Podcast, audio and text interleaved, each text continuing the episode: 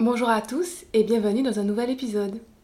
Comme promis, on se retrouve aujourd'hui avec la partie 2 de l'épisode 5. J'espère que la première partie vous a plu. N'hésitez pas à me faire vos retours, je serai ravie. En attendant, moi je vous laisse avec la suite et je vous souhaite à tous une très bonne écoute.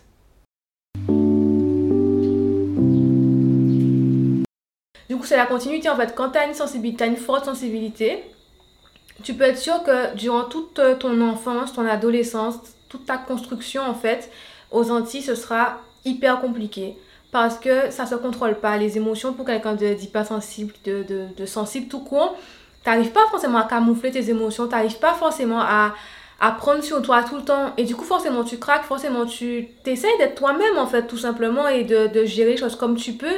Et on te blâme sans cesse on t'intimide, on te met la pression, on te fait culpabiliser d'être toi-même tout simplement. C'est comme quand tu pleures et que je pense que tout parent entier, tout entier a déjà entendu ça. On te demande pourquoi tu pleures, est-ce qu'on va te donner une raison de pleurer en fait? Cette phrase-là, elle a marqué tout le monde. Alors que pleurer, enfin, ça fait rien de mal, c'est pas, c'est pas grave. Et pourquoi on veut te menacer pour te donner une raison de pleurer? Est-ce que quand tu pleures là, t'as pas déjà une raison qui te fait pleurer en fait en soi?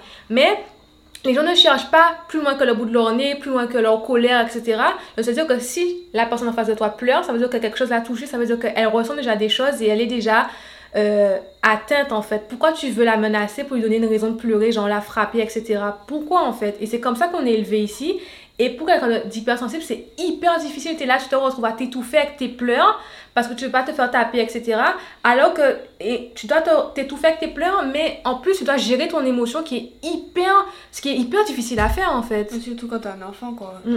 Tu es là, tu es dans l'incompréhension de pourquoi on t'écoute pas, pourquoi on te comprend pas, pourquoi euh, tu peux pas exprimer ce que tu ressens à l'instant T librement en fait. Pourquoi tu es blâmé encore euh, d'être toi-même? Encore une fois, j'y reviens, mais c'est super dur en fait. Euh, voilà, c'est super dur. Et je trouve ça vraiment dommage. Encore une fois, je pense que ce sera le mot que je vais pas répéter sans arrêt, mais je trouve ça dommage de, de moi. Je sais que ça a, ça a marqué mon enfance je pense pas que je l'ai beaucoup vécu, mais le fait qu'on me demande sans cesse, euh, mais pourquoi tu pleures, tu pleures pour ça seulement, etc. Qu'on minimise, qu'on me blâme de, de ressentir des émotions et qu'on ne cherche pas à comprendre ce que je ressens. On ne cherche pas à savoir pourquoi ça me touche, pourquoi ça m'atteint.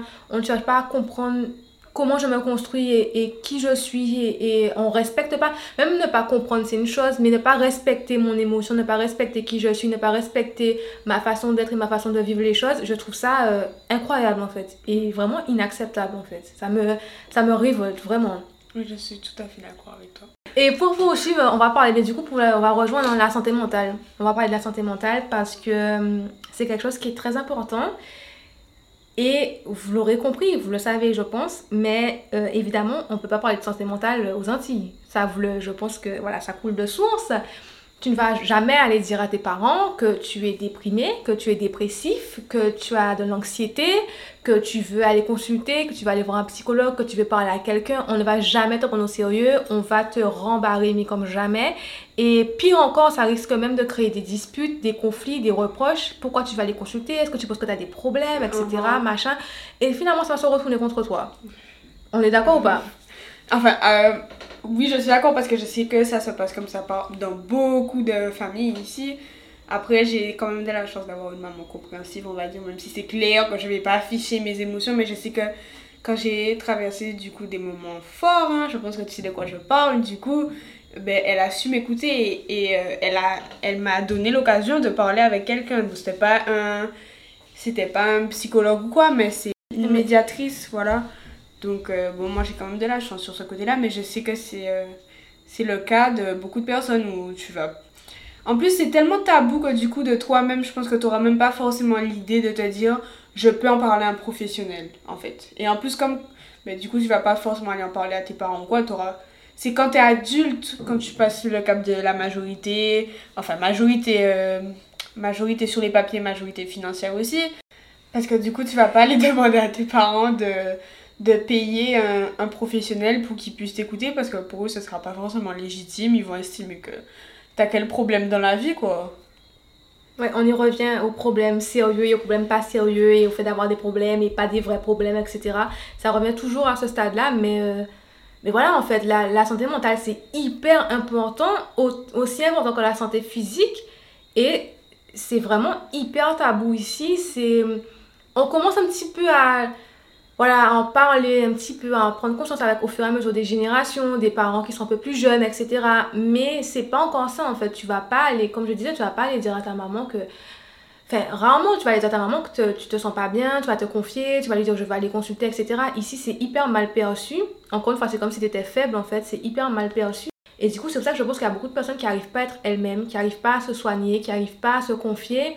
Et ça crée des gens qui sont peut-être euh, ben, abîmés en fait, des gens qui Mhm. ont du mal, qui n'arrivent pas à communiquer, qui n'arrivent pas à lier des amitiés, des relations, des gens qui sont peut-être euh, ben, du coup qui se retrouvent seuls, isolés, qui n'arrivent pas à avoir une stabilité. Enfin, ça, a, ça a énormément de conséquences, on ne se rend pas compte, mais le fait de ne de, de pas pouvoir exprimer qui on est, le fait de pouvoir de pas pouvoir euh, se confier, se soigner, etc., ben, ça conditionne notre futur en fait. Et c'est pour ça qu'il y a beaucoup de gens qui ont, on se rend peut-être pas compte, mais qui ont des problèmes, qui ont du mal, qui ont, une vie de souffrance en fait, de souffrance cachée, mais qui ont quand même une vie de souffrance.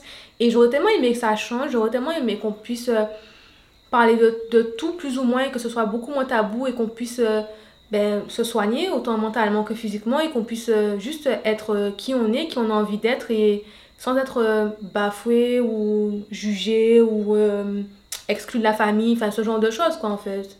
Je suis tout à fait d'accord du coup. euh, Oui, on se rejoint là-dessus, je pense Ouais. que c'est assez euh, unanime.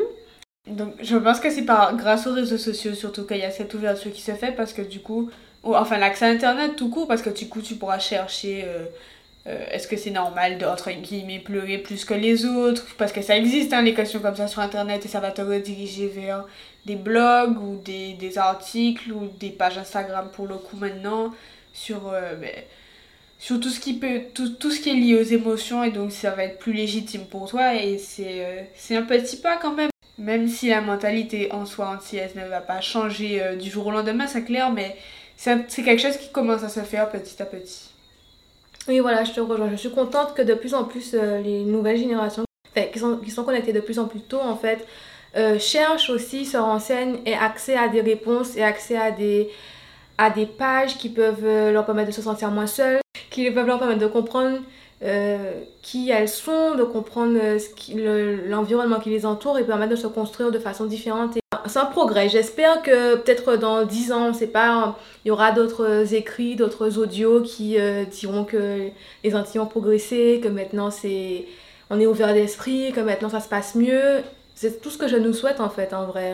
Parce que ça commence à changer, mais que j'espère que, que ça va continuer vraiment et qu'il y aura vraiment un grand, un grand tournant à ce niveau-là parce que c'est vraiment super important. C'est la base de la vie en fait. Les émotions, les ressentis, euh, les expressions, l'amour, tout ça, c'est c'est la base quoi.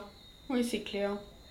Ben voilà, je pense qu'on a tout dit. Je sais pas si tu voulais rajouter quelque chose. Euh, non, non, c'est bon pour moi. Bon, ben on va vous laisser. Merci Mélissa pour ce super épisode. Il me tenait vraiment à cœur et je trouve qu'on a super bien échangé dessus. Et je suis tellement contente euh, de pouvoir parler de ça, libérer la parole et casser les tabous comme je dis tout le temps. Mais vraiment pouvoir en parler, ça me tenait vraiment à cœur et du coup je suis super contente de cet épisode. Donc merci à toi. De rien, moi aussi je voulais donner mon avis dessus, donc euh, voilà. Trop contente. Donc voilà, j'espère que cet épisode vous a plu. Euh, nous, on se retrouve euh, prochainement pour un nouvel épisode où on va parler de la haute sensibilité chez les hommes. À bientôt Au revoir Merci d'avoir écouté cet épisode. N'hésitez pas à vous abonner au podcast pour ne rien rater, à laisser une note et un commentaire. Je serai ravie d'avoir vos retours. Et moi, je vous dis à bientôt pour un nouvel épisode.